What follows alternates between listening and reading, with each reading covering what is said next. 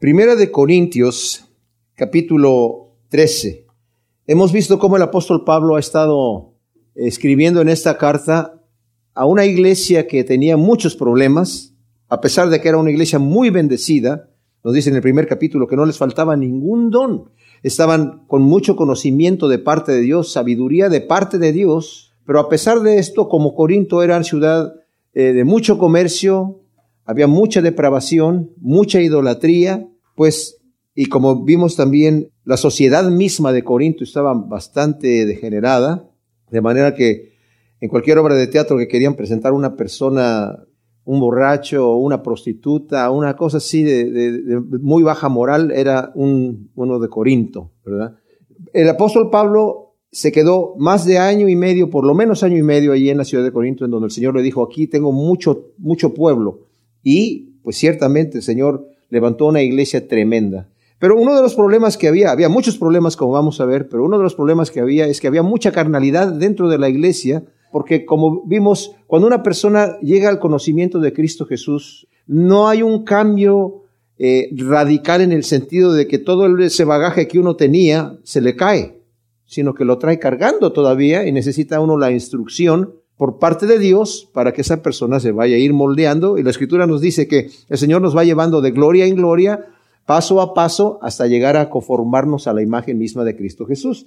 Entonces, todos estos dones espirituales que tiene la iglesia en Corinto, algunas personas han, piensan hasta el día de hoy, muchos eruditos bíblicos, que eran para aquel entonces solamente, porque los corintios lo necesitaban, y no solamente los corintios, sino la iglesia en general, porque no estaba formado todavía el canon del Nuevo Testamento, a lo cual le llaman ellos lo perfecto, que lo vamos a estudiar hoy. No es la posición que yo tengo, pero vamos a ver las diferentes posiciones que hay en esto. Independientemente de eso, este capítulo 13 de Corintios, lo vamos a leer rápidamente, lo vamos a estudiar, pareciera como que no encaja mucho dentro de lo que viene Pablo hablando de todos los problemas que había en la iglesia. Vamos a leerlo. Dice, si yo hablara lenguas humanas y angélicas y no tengo amor, vengo a ser como el bronce que resuena o un címbalo que retiñe. Y si tuviese profecía y entendiera todos los misterios y toda ciencia, y si tuviese toda la fe de tal manera que removiera montañas y no tuviera amor, nada soy. Y aun si repartiera todas mis posesiones y entregara mi cuerpo para gloriarme y no tuviera amor, de nada me sirve. El amor es sufrido, el amor es bondadoso, el amor no tiene envidia, el amor no es jactancioso, no se envanece, no actúa indebidamente, no busca lo suyo, no se irrita, no toma en cuenta el mal, no se alegra en la injusticia, sino que se regocija con la verdad, todo lo sufre, todo lo cree, todo lo espera y todo lo soporta. El amor nunca deja de ser, porque las profecías serán abolidas, las lenguas cesarán, el conocimiento se acabará, porque en parte conocemos y en parte profetizamos, pero cuando venga lo perfecto, lo que es en parte se acabará. Cuando yo era niño, Hablaba como un niño, pensaba como un niño, razonaba como un niño. Cuando llegué a ser hombre, dejé lo que era de niño. Porque aún ahora vemos mediante espejo veladamente, pero entonces cara a cara. Ahora conozco en parte, pero entonces conoceré plenamente como fui conocido. Y ahora permanecen la fe, la esperanza y el amor. Estos tres, pero el mayor de ellos es el amor. Ahora, cuando hemos leído este capítulo, y muchas veces así se ha presentado, sobre todo los versículos del 4 a la primera parte del 8, donde nos dice el amor es sufrido, el amor es bondadoso, el amor no tiene envidia, el amor no es actancioso, no se envanece, no actúa indebidamente, no busca lo suyo, no se irrita, no toma en cuenta el mal, no se alegra en la injusticia, sino que se regocija con la verdad. Todo lo sufre, todo lo cree, todo lo espera y todo lo soporta, y el amor nunca deja de ser lo vemos como muy dulce, ¿verdad? Y, lo hemos visto en cuadros, en las tiendas, lo hemos visto en muchos folletitos. Y no es que Pablo dijera, y les estoy pegando muy duro a estos corintios en, hablándoles acerca de las cosas que tienen que corregir y todavía voy a seguir dándoles otro poco más en el capítulo 14 que sigue. Así que más vale que yo ponga algo suavecito aquí en medio, algo así muy tranquilito y muy bonito para que no se sientan así mal. En realidad les digo que este capítulo, mis amados, que es glorioso. Yo, algunos eruditos dicen, es lo mejor que Pablo ha escrito. Es en realidad como caminar en vidrio. Es como estar sentados en una silla de esas de fakir, ¿verdad? Con puros piquitos y ay, ay, ay. Porque en realidad nos va a ser incómodos y nos tiene que incomodar. Porque cuando estamos hablando del amor no estamos hablando de un sentimiento. Pablo acababa de decirles a los corintios, estaba hablándoles de los dones y les está exhortando de cómo lo tienen que utilizar los dones en la forma de vida. Había muchos problemas. Por un lado, los corintios habían sido bendecidos con todos los dones y con toda la sabiduría, según nos dice en el capítulo 1 del 4 al 7, pero les faltaba el amor ágape. Y cuando Pablo está regulando el tema de los dones, que ellos tenían todos los dones, y les está diciendo tengan mucho cuidado de cómo deben comportarse, porque había el problema de que algunos decían, no, pues yo no tengo el don que tiene aquel, entonces no soy nada y me quedo aquí sentado y no hago nada. Y había otros que decían, yo no te necesito a ti. Y por eso Pablo dice, no puede decir, porque no soy ojo, no soy del cuerpo. Ay, pobrecito de mí, como no tengo el ministerio ese fantástico que tiene aquel, entonces no sirvo para nada, mi ministerio es algo muy leve. Pero por el otro lado había, no le puede decir la mano al pie, no te necesito. No necesitamos todos. Y Pablo tiene que regular estas cosas. Y luego termina diciendo en el versículo 31 del capítulo 12, el último versículo, dice, anhelad pues los mejores dones, pero aún os muestro un camino más excelente. Hablamos de cuáles son los mejores dones, pues cuál es la operación que tú estás haciendo dentro de la iglesia y los mejores dones son los que tú necesitas para ejecutar aquello para lo cual Dios te ha llamado. Dios no ha llamado a un pastor y a muchas ovejas para que no hagan nada las ovejas. Somos un cuerpo, mis hermanos. Incluyendo el pastor, es parte del cuerpo. Y todos tenemos funciones dentro del cuerpo y necesitamos encontrar cuál es nuestra función, sea pequeña o sea grande, o sean muchas. Al Señor algunos les dio un talento, otros les dio dos, a otros les dio cinco. El Señor ha escogido y es como el Señor quiere, dice la Escritura. Ahora, cuando habla aquí de amor, la palabra que utiliza es la palabra ágape, que era una palabra que poco se usaba, muy poco, entre los griegos. De hecho, casi nada. Y los cristianos la tomaron para, para que ese fuese la palabra que significaba el amor fruto del Espíritu Santo, porque con la palabra amor estaba muy degenerada en las diferentes obras. Nosotros cuando hablamos de amor, hablamos de muchas cosas. Entonces ellos tenían que hablar de algo que específico. Por ejemplo, está en griego la palabra eros, de donde viene el amor erótico. Y nosotros utilizamos esa palabra como amor. Y muchas veces cuando el hombre o la mujer se dicen mutuamente uno al otro, es que te amo, están hablando de ese amor erótico, de esa atracción sexual. Está el amor filial o fileo, que es el amor sentimental. Eso es lo que muchas veces pensamos nosotros que es el amor total, incluso entre los cristianos. Si tenemos ese amor filial, ese amor de compañerismo, ese amor de amistad, ¿verdad? Unos con el otro, entonces estoy teniendo el amor ágape, pero el amor ágape es diferente. Ahorita vamos a entrar a ver a qué se refiere. Está el amor storge, que la palabra storge, que es el amor familiar o el amor entre mejores amigos, que también es un sentimiento que es algo que dices tú, yo amo a esta persona porque tiene una cualidad especial que me hace que yo lo ame. Es amable, entonces por eso lo voy a amar.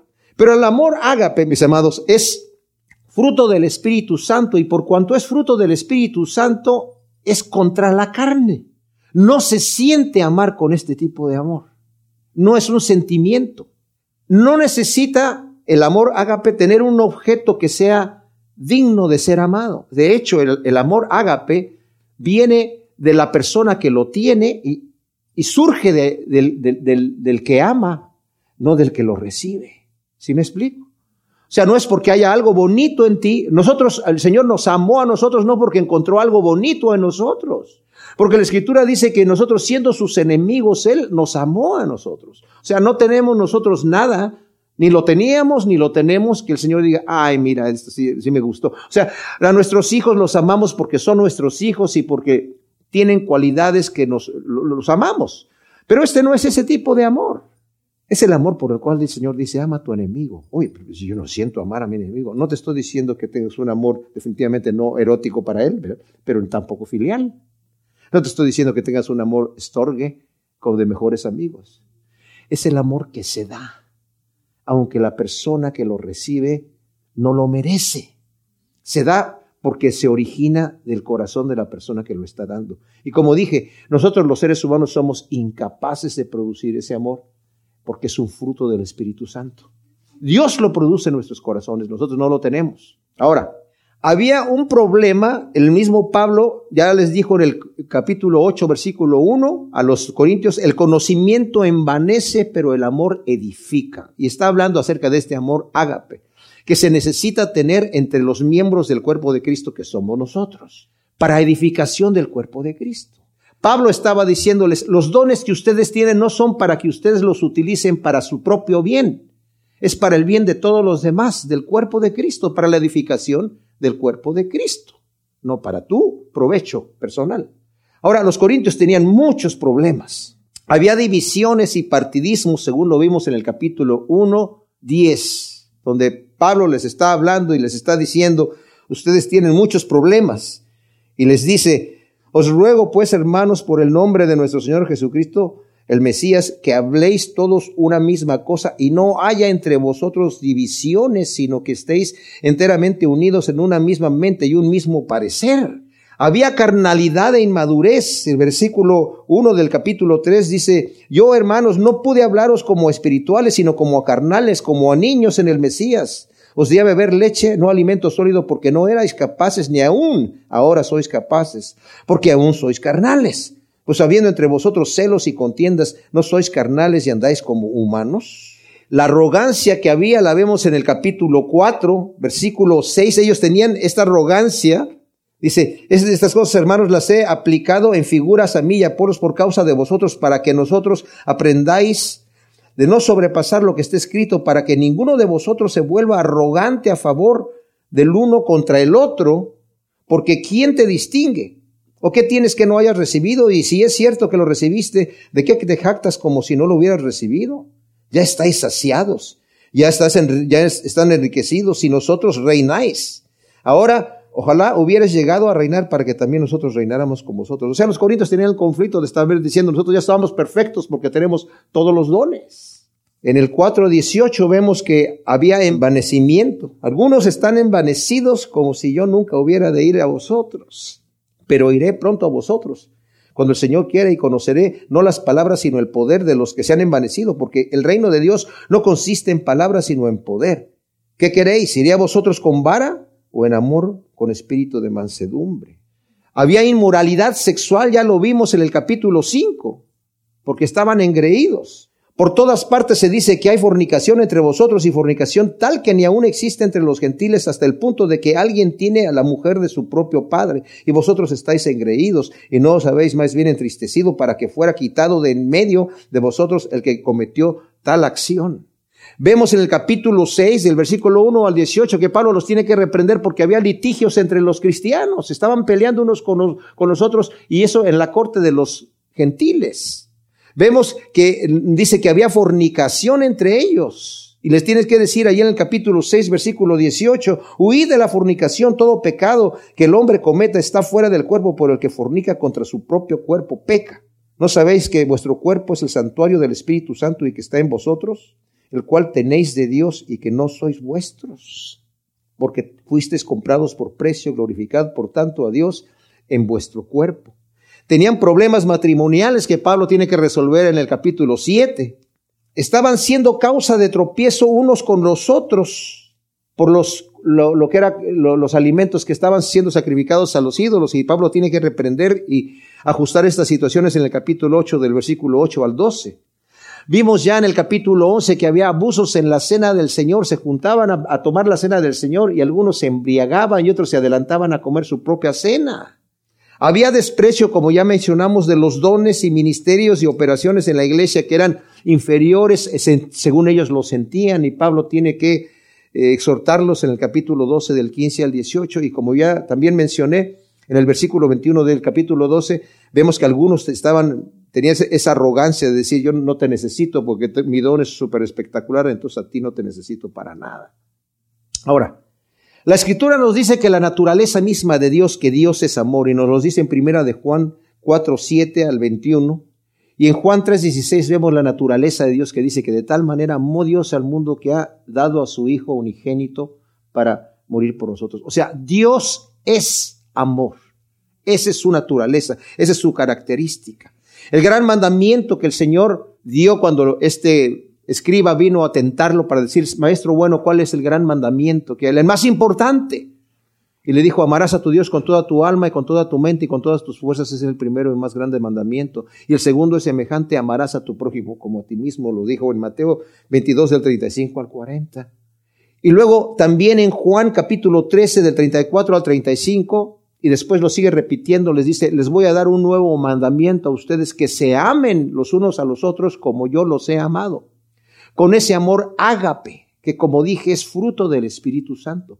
Sin ese amor ágape, mis amados, ninguna función que yo tenga en el cuerpo de Cristo, por tremenda que sea, ningún don o talento que yo tenga, sin eso no tiene ningún valor, no tiene ningún sentido. El amor tiene que ser lo importante, lo que está detrás de todo eso. Ahora, es tan importante esto que cuando leímos esto de que el amor es sufrido, es bondadoso, cuando lo leemos así lo vemos como si fuese una, pues algo como una, una, no sé, eh, una energía. Igual, aunque no es un sentimiento que yo sienta hacerlo, pero tiene que ser otro sentimiento. ¿De qué se trata? Y es una característica. Cuando lo leemos así, se queda etéreo el mensaje. El amor es sufrido, es benigno, no busca lo suyo. Ah, mira, qué bonito el amor, qué bonito es el amor. Pero para personificarlo necesitamos ponérselo a alguien. Y como Dios es amor y la misma naturaleza de Dios es así, y Cristo vino a representar, es la imagen misma del Dios invisible, nos dice la Escritura. Podíamos leer, Cristo es sufrido, Cristo es bondadoso, Cristo no tiene envidia, Cristo no es jactancioso y no se envanece, el Señor no actúa indebidamente, no busca lo suyo, Cristo no se irrita, no guarda el rencor, no se alegra de la injusticia, sino que se regocija de la verdad. El, Señor todo lo sufre, todo lo cree, todo lo espera y todo lo soporta. El Señor nunca deja de ser, como niño al dedo, ¿verdad? Pero ¿qué pasa si quitamos la palabra Cristo y queremos meter nuestro nombre ahí? Se cae. Pero por, ese, por eso dije, dije yo que nos es incómodo, porque no calificamos, pero deberíamos de calificar, porque el amor no es un sentimiento, es una característica del cristiano, que tiene que estar viva en todas las cosas que yo hago. Tanto así que, que empieza diciendo Pablo, si yo hablara lenguas humanas y angélicas y no tengo amor, vengo a ser como el bronce que resuena o un címbalo que retiñe. O sea, las lenguas humanas son como el don de lenguas. Ese es el don de lenguas es hablar en otro idioma que uno no entiende lo que está hablando y la persona que escucha tampoco entiende lo que la persona está hablando y es algo que es eh, como una oración entre Dios y la persona, eh, la persona que está hablando en lenguas es edificado de una manera espiritual y no se requiere la mente actuando ahí. Pero también quiere decir, mis amados, la facultad o el talento de elocuencia. Nos dice Hechos, el capítulo 18, 24, que por ejemplo Apolos, era un varón elocuente en la palabra, conocedor de las escrituras y hablaba con mucha elocuencia. Pero el mismo Pablo también cuando llega a Corintios dijo, yo no quise venir con palabras de sabiduría humana y con palabras altisonantes de mucha elocuencia, porque los corintios eso lo aplaudían mucho. Y había teatros donde la gente se reunía a escuchar a una persona declamar de una forma artística. No importa lo que dijera, pero mira cómo lo dice, la manera que lo dice, eso es lo que es el arte. Así que están las lenguas humanas y las lenguas angélicas. Tal vez Pablo habla de esta manera exagerada. Yo no sé si los corintios hablaban las lenguas angélicas, porque el mismo Pablo en segunda de Corintios 12 del 2 al 4 dice, hay un hombre, conozco un hombre que fue arrebatado al tercer cielo y escuchó palabras inefables que al hombre no les dado expresar, palabras angélicas. Dice, no, las puedo ni, ni, ni duplicar. Pero imagínense que en la iglesia tú tienes el don de lenguas, eres elocuente, tienes el don de lenguas, que Dios te lo da de una forma espiritual también para que estés orando en lenguas o profetizando en lenguas, y también estás hablando lenguas angélicas. ¡Wow! Era el don más espectacular para los, para los eh, corintios, el que hablaba lenguas ya estaba ahí. Pero si no tienes amor, estás haciendo ruido. Sin amor haga ese don espiritual, aunque es dado por Dios, se convierte en ruido desagradable que ofende el oído. ¿Cuál es el móvil que la persona tiene para estar hablando en lenguas? ¿Cuál es el móvil de mi corazón? Impresionar a los demás. Y luego dice, si yo tuviese profecía y entendiera todos los misterios y toda la ciencia, y si tuviese toda la fe de manera que removiera montañas y no tuviera amor, nada soy. ¡Wow! Esto es tremendo. Profecía es el don de predecir acontecimientos futuros de la obra de Dios o hablar de parte de Dios inspirado por su espíritu, utilizando palabra de sabiduría y palabra de conocimiento, como ya lo vimos en el 12.8 y lo vamos a ver en el 14.1, ¿verdad? Donde dice seguir el amor y procurar los dones espirituales, pero sobre todo que profeticéis. O sea, si yo ya tengo ese don que Pablo me dice que procure los dones mejores, pero sobre todo que profetice, y lo tengo por parte del Espíritu Santo. Lo estoy utilizando no solamente prediciendo acontecimientos que el Señor va a hacer en el futuro o que van a suceder, sino también estoy hablando de parte de Dios con todos esos dones. Y entiendo todos los misterios y toda ciencia. Se refiere a conocerlo todo, incluyendo los planes secretos de Dios. Es una forma hipérbole de hablar. Salomón dice en la escritura que el Señor le dijo, se le apareció cuando eh, comenzaba su reinado, le dijo, pídeme lo que quieres y te lo voy a dar. Le dijo, Señor, estoy aquí para reinar y yo no sé cómo entrar y salir. Te pido que me des sabiduría para saber cómo gobernar tu, tu pueblo. Y el Señor se agradó tanto de eso que le dijo, te voy a dar sabiduría como nunca la ha tenido nadie ni la tendrá después de ti. Y te voy a dar todo lo que no pediste, riquezas, fama, fortuna y todo lo demás, largura de días y paz en tus días. Salomón escribió muchos libros de ciencia y de conocimiento, pero no lo sabía todo.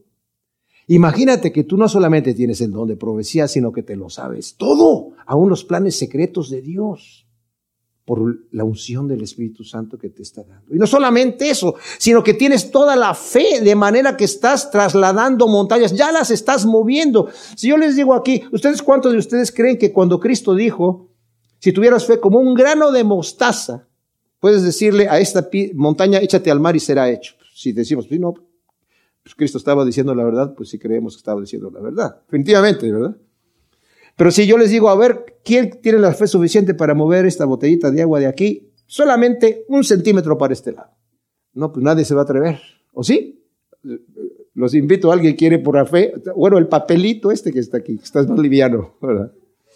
Sin utilizar la fuerza. No, no, no sino el detalle es este. Imagínense que yo tengo esa sabiduría, tengo esos dones de profecía y tengo la fe. Yo ya estoy removiendo las montañas. Tengo, no tengo la fe como grano de mostaza, tengo toda la fe, dice aquí. Toda. De manera que estoy cambiando la geografía del planeta. Si no tengo amor, de nada me sirve. Nuevamente. O sea, nada soy, perdón, está diciendo aquí. Aunque sean estos dones espirituales y tremendos dones espectaculares, si no tengo amor, nada soy. ¿Cuál es el móvil que yo tengo cuando tengo don de profecía y estoy obrando de parte de Dios? Cuando tengo el don de fe, cuando tengo el don del conocimiento y de la sabiduría, cuando está en operación ese don en mí, delante del cuerpo de Cristo, ¿cuál es el móvil que hay en mi corazón? Si no tengo amor, y luego dice un versículo especial, aun si repartiera todas mis posesiones y entregara mi cuerpo para gloriarme, dicen los manuscritos más antiguos, algunos dicen para que fuese quemado, lo que sí quiere decir es el martirio, y no tuviera amor de nada me sirve. Pero que no, que no si reparto mis bienes para ayudar a la gente necesitada, no quiere decir que tengo amor. Nuevamente, ¿cuál es el móvil que hay? Para que me tomen la foto y salga en el periódico, ¿verdad? ¿Estoy entregando mi cuerpo en martirio para qué? ¿Para gloriarme a mí mismo? ¿O lo estoy haciendo por amor realmente? Si, no te, si el móvil ese no está allí, de nada me sirve haber repartido mis bienes y haber entregado mi cuerpo en martirio. Versículo 4 del capítulo 13 de Primera de Corintios. Vamos a empezar a ver las características de este amor ágape que nos viene hablando Pablo, qué es lo más importante y qué es lo más vital.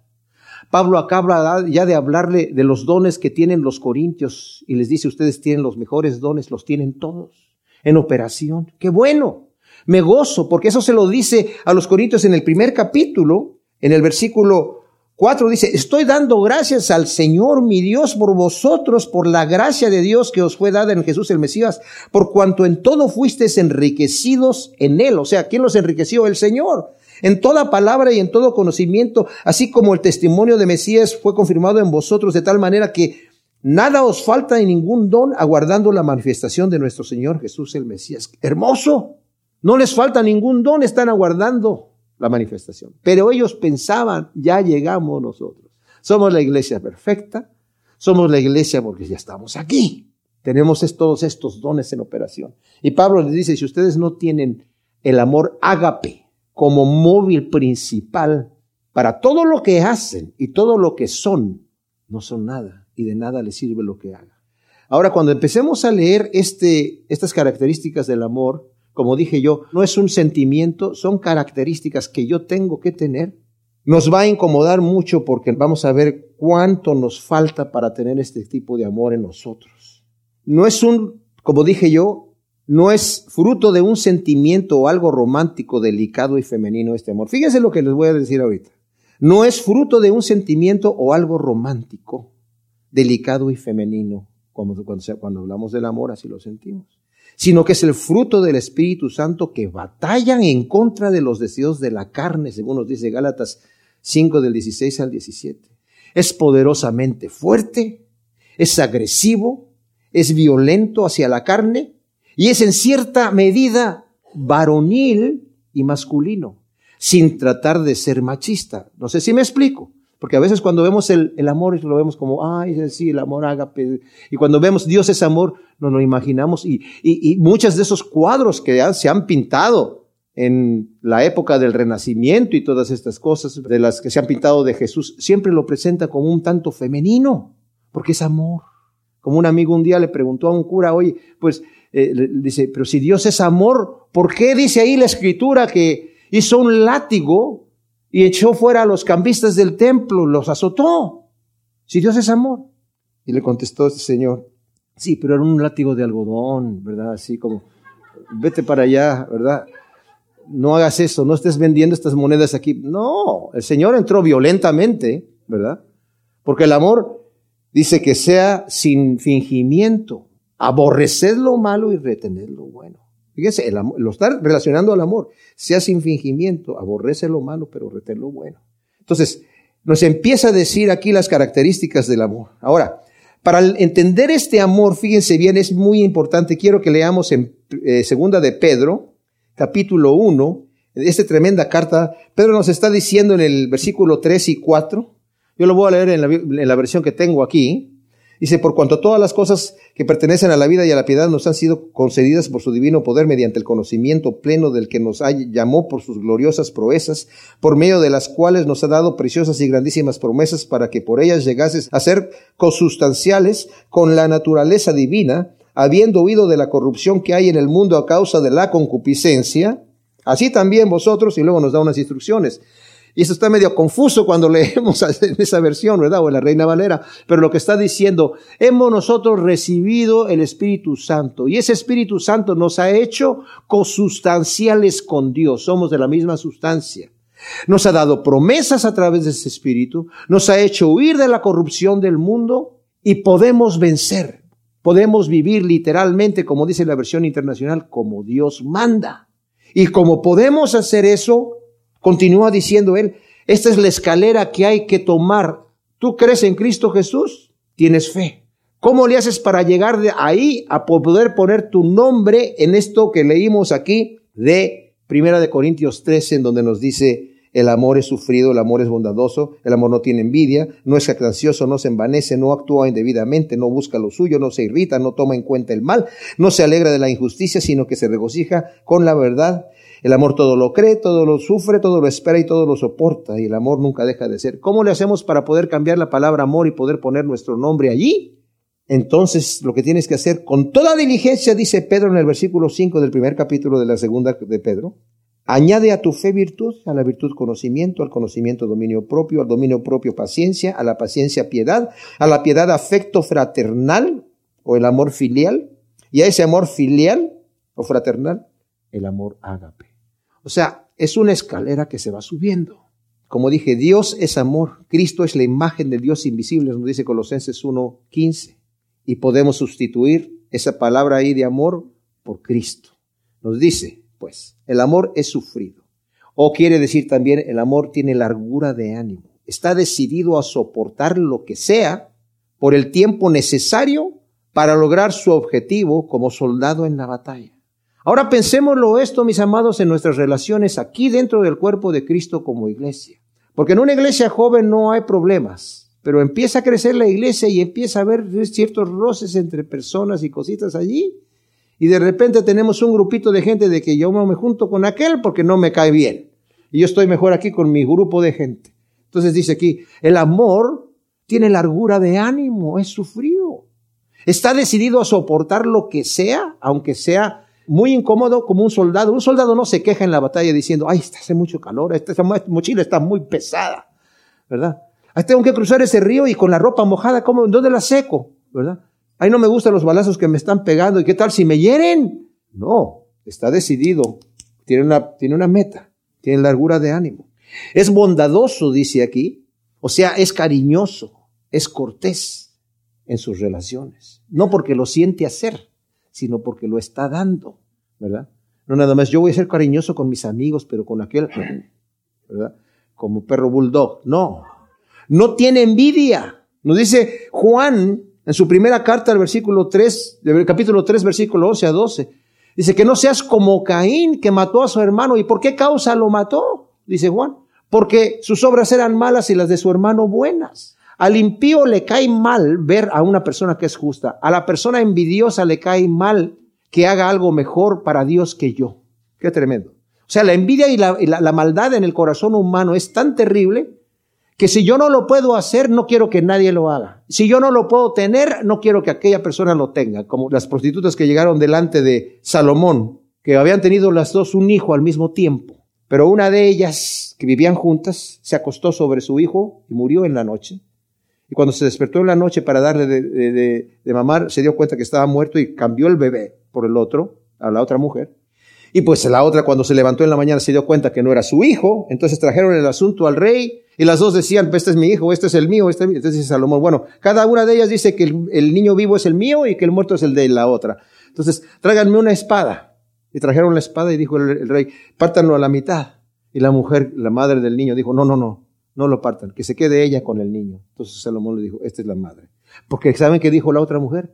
Que lo partan, ni tú ni yo. O sea, se murió mi hijo, bueno, yo no quiero que tú tampoco tengas un hijo vivo. Esa es la envidia. ¿Y qué mal puede hacer eso? El amor no tiene envidia, no como Caín que mató a su hermano. No le hizo Caín nada a su hermano, simple y sencillamente fue aceptada su ofrenda y la de Caín no. No es jactancioso, sino que es humilde. Cristo dijo, aprendan de mí que soy manso y humilde de corazón. Y van a hallar descanso para sus almas. A veces pensamos que si yo me estoy jactando de lo que el Señor me está dando, o de los dones que me está dando, o de la posición que tengo dentro del cuerpo de Cristo, me voy a sentir bien, me voy a sentir miserable. El Señor dijo, si tú eres manso y humilde, vas a hallar descanso para tus almas. Echan sus cargas eh, aquí delante de mí y aprendan de mí que soy manso y humilde y van a hallar descanso para sus almas y lleven mi yugo que es ligero. No es jactancioso, no se envanece. O sea, no es orgulloso o fanfarrón como algunos que utilizan sus dones y talentos que Dios les ha dado para hacer nombre y fama para ellos mismos. ¿Qué tienes como leímos ahorita en Corintios 4, ¿verdad? Aquí en esta primera de Corintios 4. ¿Qué tienes que no hayas recibido? Pero hay gente que utiliza los talentos que Dios les ha dado para que la gente diga, wow, qué tremendo siervo de Dios, el gran siervo. Ven para acá. Yo he oído gente que dice, ustedes ya se dieron cuenta que yo tengo la unción. Pasen acá para que yo les pase la unción. A ver, Shazam, ¿verdad? Y eh, en serio, es como una situación. Hay una persona un amigo mío que ya hace mucho tiempo que no lo veo, ya no, ya no saluda de mano porque tiene la unción en la mano y no, no, no, no, no, no, porque se me va, se me, se me desgasta. Me haces, me haces cortocircuito, ¿verdad? Increíble, ¿eh? ¿Cómo se le puede subir a la gente esas cosas a la cabeza? Pero ahí andan, ¿verdad? Ahí anda caminando. No actúa indebidamente, no actúa indebidamente, dice el versículo 5. O sea, siempre busca actuar correctamente bajo los parámetros divinos. No busca lo suyo, no anda por sus derechos, no es egoísta, sino que ve por el interés ajeno. ¿Cómo nos está quedando esto a nosotros cuando lo estamos leyendo? Si somos honestos y nos vemos en el espejo de la palabra de Dios, decimos, ay Dios mío. No, le, no digas, ay mira, así está fulanito, ah, este fue para aquel. No, no. El Señor dice, mírate la viga que tienes en el ojo y vas a ver que vas a tener como, como 20 después de que terminemos esto. No busca lo suyo, no se irrita. Wow. Esto no quiere decir que, que jamás se enoja, porque hay una ira santa, como vimos. El Señor Jesucristo en Marcos 3, del 1 al 5, cuando le traen a un hombre con la mano seca, y el Señor se, da, se está dando cuenta de que estos hombres lo están haciendo para pues para tentarlo, para probarlo. Nos dice en el capítulo 3 de Marcos. Y entró otra vez en la sinagoga y estaba ahí un hombre que tenía seca una mano y lo observaban por si lo sanaría en sábado para que lo acusaran. O sea, estaban, hasta trajeron al hombre, me imagino, ahí para que eso sucediera. Y dice al hombre que tenía la mano seca, ponte en el medio y le dice, ¿es lícito en sábado hacer bien o hacer mal? ¿Salvar una vida o matar? Pero ellos callaban y mirándolos en derredor con enojo profundamente entristecido por la dureza de sus corazones, dice al hombre, extiende la mano, y la extendió y quedó restablecida de su mano. Y de inmediato salieron los fariseos y tramaron con los herodianos un complot contra él para que lo mataran. O sea, el Señor tuvo el coraje, le dio, se enojó al ver estos hombres, pero no fue un coraje porque le estaban faltando el respeto. Cuando el Señor echó fuera a los cambistas del templo no era porque me están ofendiendo a mí, están ofendiendo a mi padre. Esta es la casa de mi padre, que es una casa de oración. Hay gente que viene aquí a, orar y ustedes los están robando. Les están, quieren ofrecer un sacrificio y ustedes les están cambiando el dinero por el, por el ciclo del templo, pero lo están haciendo para robar a la gente.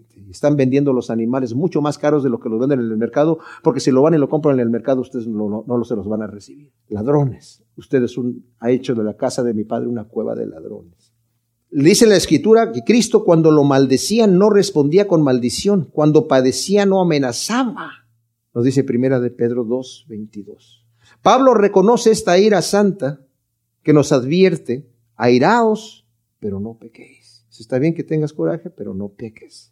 Y luego nos dice, no toma en cuenta el mal, no guarda rencor, no lleva un registro de las ofensas recibidas y en el mismo Efesios 2.26, la segunda parte del versículo dice, no se ponga el sol sobre vuestro enojo. ¿Cómo somos nosotros? Hay gente que las escribe y se las lleva, las guarda.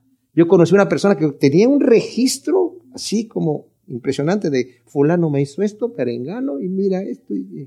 No se alegra de la injusticia y más bien se regocija en la verdad que es el Evangelio que encierra los designios de Dios. Cristo mismo en Juan en el 18, 37 al 38, cuando le dice a Pilato, dice, Pilato, ¿eres tú rey?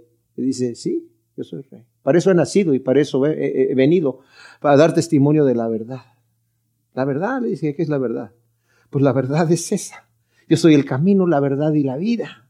Se regocija en la verdad, en lo que es. ¿Saben cuál es la verdad? Dios es amor. Se regocija en la verdad en que sabemos nosotros que Dios tiene para nosotros preparado una gloria. Se regocija en las verdades divinas y actúa de acuerdo a eso, no en la injusticia. La injusticia es injusticia y no me puedo regocijar en la injusticia.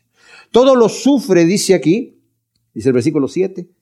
Está dispuesto a cualquier padecimiento con tal de llevar a cabo los propósitos divinos. Pero eso también todo lo sufre significa también sufrir en cuanto a situaciones en nuestras relaciones como cristianos. Lo voy a explicar un poquito más adelante esto. Todo lo cree, no en una fe ingenuamente ciega, sino en la fe que está fundada sobre las firmes promesas y verdades de Dios. Pero también se refiere a creer lo mejor de mi prójimo, no de manera ingenua, pero sin malas o infundadas sospechas. Por ejemplo, los amigos de Job, cuando llegaron con Job y lo vieron ahí, postrado con sus enfermedades, todos a una empezaron a criticar a Job, a decirle, tú eres un gran pecador y por eso estás como estás. Y tienes tu merecido porque Dios te lo está dando. Todo lo espera, confiando en la gran salvación comprada con la muerte y resurrección del Salvador para una esperanza viva, según nos dice primera de Pedro 1.3. Pero también se refiere a esperar restaurar las relaciones heridas no darnos por vencido, decir esto nunca va a funcionar con fulano, yo nunca me voy a llevar bien y así que mejor lo olvidamos allí. No le hablo y si él está allá, yo me voy lo más lejos para el otro lado. Si el Señor fuese así como nosotros, ¿se imaginan ustedes? Él sabe el futuro, pero nos deja segundas oportunidades. Si mi pueblo se arrepintiere y no y, invocare mi nombre, yo sanaré su tierra. No dice esto ya no tiene remedio. El padre del hijo pródigo no dijo ese muchacho grosero se fue de aquí, yo no tengo nada que ver, ya no tengo hijo tengo uno mayor y si ahí estamos, estamos bien con él. Estaba esperándolo todo el tiempo. Pedro negó a su Señor y el Señor volteó y lo vio. Y después él se lo encontró nuevamente cuando estaba pescando en Galilea y el Señor le estaba haciendo un desayuno a Pedro. Y llegó y le dijo, vente, vamos a comer. Pedro. Y Pedro no, no sabía qué decir. Pedro, ven, ¿tú me amas? Sí. vas a pastorear a mis ovejas. Y una vez que tú ya hayas regresado, conforta a tus hermanos también. Tremenda cosa. No se da por vencido el verdadero amor, ¿verdad? O sea, todo lo espera, todo lo soporta. Ligado al todo lo sufre, se refiere a sufrir y soportar insultos o agresiones, perdonando el agravio. Eso, mis amados, es tener amor en nuestro corazón. Perdono el agravio. No voy a decir, no, es que la forma en la que me lo dijo, no importa. ¿Cómo hemos nosotros pecado? ¿Cómo dice el Señor? Perdónanos como nosotros perdonamos a nuestros ofensores. Porque si ustedes no perdonan de todo corazón a los que los han ofendido, tampoco vuestro Padre les va a perdonar sus pecados. De todo corazón. Versículo 8 dice, el amor nunca deja de ser. En otras traducciones dice, el amor nunca falla. Porque permanece para siempre y nunca deja de ser. ¿Cómo, cómo hemos quedado después de todo esto, verdad? O sea, realmente cuando vemos el amor y, nos examinamos nosotros mismos, necesitamos pedirle a Dios, suplicarle, Señor, produce en mi corazón ese amor, esa naturaleza tuya que va en contra de mí. Por eso el Señor dijo, el que quiera ser mi discípulo, tiene que negarse a sí mismo, tomar su cruz y entonces me va a seguir. A veces se predica un evangelio barato que dice, mira, Dios está tocando allá a la puerta. Sí está tocando a la puerta. Eso lo dice en Apocalipsis. Yo estoy a la, y no solamente dice estoy a la puerta y llamo, si alguna, y a veces lo pensamos que está tocando así, ¿verdad? Dice, estoy, literalmente dice en el griego, estoy dando aldabonazos, estoy tocando fuertemente para que me dejes entrar. Quiero una relación. El amor es agresivo, como les dije. Y Dios nos ama con esa agresión. Nos dijo, así te amo yo, del tamaño de la cruz, ¿verdad? Y nos amó con ese amor tremendo. Entonces, nosotros a veces con cualquier cosita nos desbaratamos.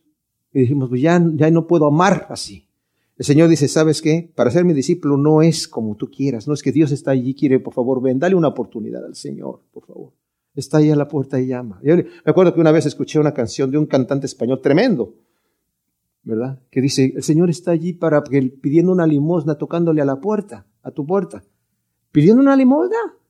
Yo soy el que necesito de Él. El Señor no dice, el que quiera ser mi discípulo, por favor, ven. No importa cómo vengas, pero ven. No, Tienes que negarte a ti mismo, tienes que tomar la cruz y entonces me puedes seguir. No es como tú quieres, es como yo te voy a decir que va a ser. ¿Por qué? Porque yo, mi mente carnal está en contra de Dios, no se somete a la ley de Dios y no se puede someter a la ley de Dios. Yo no puedo. Entonces tengo que negarme a mí mismo. Y una vez que yo vengo a Cristo, de cualquier manera, aunque Él me ha hecho una nueva criatura, traigo el cadáver del hombre viejo, que no está muerto todavía. Lo tengo que hacer mortificar yo a través del Espíritu Santo. Si por el Espíritu hacéis morir las obras de la carne, viviréis, dice Romanos 8. O sea, tengo que dejar que el Señor haga morir a mi cuerpo, de manera que yo pueda decir, yo ya no vivo yo, ahora vive Cristo en mí. Yo ya negué mi, me negué a mí mismo, ahora vive Cristo en mí. Lo que vivo en la carne, todavía estoy aquí en la carne, pero lo vivo en la fe del Hijo de Dios. Estoy crucificado con Cristo juntamente con Él. Eso es, esa es la vida de amor. Esa es la vida verdadera de un siervo de Dios. Entonces, toma tu cruz y sígueme, que quiere decir tu cuerpo carnal se quiere levantar, pero tienes que estarlo crucificando y es una muerte lenta, dolorosa, pero eso es lo que significa, presenta tu cuerpo en sacrificio vivo. ¿Cuál es el sacrificio? ¿Un golpe de pecho, caminar de rodillas? No, sacrificio es no darle gusto a mi carne y presentar mis miembros a Dios como instrumentos de justicia. Ese sacrificio es santo y es agradable a Dios, nos dice Romanos 12.1. Las profecías serán abolidas, ya que en la eternidad no vamos a necesitar profecías. Las lenguas van a cesar. En la eternidad todos vamos a hablar el mismo idioma. El conocimiento se acabará, dice aquí, versículo 8 al final. No quiere decir que vamos a ser ignorantes, sino que se está refiriendo al conocimiento que es en parte como nos dice el versículo 9, porque en parte conocemos y en parte profetizamos. Y el 12 que dice, porque aún ahora vemos mediante espejo veladamente, pero entonces cara a cara, ahora conozco en parte, pero entonces conoceré plenamente como yo fui conocido. O sea, ese tipo de conocimiento limitado se va a acabar. Entonces voy a tener el conocimiento pleno. Y el 9, como ya mencionamos, dice, en parte conocemos. Ahora, significa que ya ahora que tenemos el Nuevo Testamento aquí, tenemos una revelación completa. Bueno, ciertamente tenemos la revelación completa, pero no tenemos el conocimiento pleno. No hemos llegado. Yo creo que se refiere cuando lleguemos al cielo, como lo dice el versículo 12. Entonces vamos a conocer como seremos conocidos nosotros. Ahí vamos a tener conocimiento verdadero. Dice, en parte profetizamos, ya que aun cuando somos portavoces de Dios a través del don de la profecía, no lo somos todo el tiempo. Ahora, el versículo 10, ¿qué es lo perfecto? Dice, pero cuando venga lo perfecto, lo que es en parte se acabará. Como dije yo, algunos eruditos bíblicos dicen que es el Nuevo Testamento, la revelación completa. Pero otros creemos, y yo incluido, que es la gloria celestial, por la cual gemimos, según nos dice Romanos 8 del 16 al 23, que estamos gimiendo. Y como ya vimos aquí en el versículo 12, entonces vamos a conocer cómo somos conocidos. Eso va a ser lo perfecto cuando estemos en el reino de Dios. Y luego dice el 11, cuando yo era niño hablaba como niño, pensaba como niño, razonaba como niño. Cuando llegué a ser hombre dejé lo que era de niño. Porque aún ahora vemos mediante espejo veladamente, pero entonces cara a cara, y ahora conozco en parte, pero entonces conoceré como fui conocido. El ejemplo del cambio que produce la madurez en el individuo comparado a nuestra condición regenerada por el Espíritu, pero limitada a nuestra condición por nuestra humanidad, comparada a la condición glorificada que vamos a usar cuando estemos presentes con el Señor. Nosotros en este momento estamos limitados por nuestra humanidad, pero entonces vamos a ser libres, ¿verdad? En nuestro pensamiento y en, lo, que, en lo que somos, en los dones. Conocemos en parte, nos dice, por nuestra limitación, como dije, corruptible.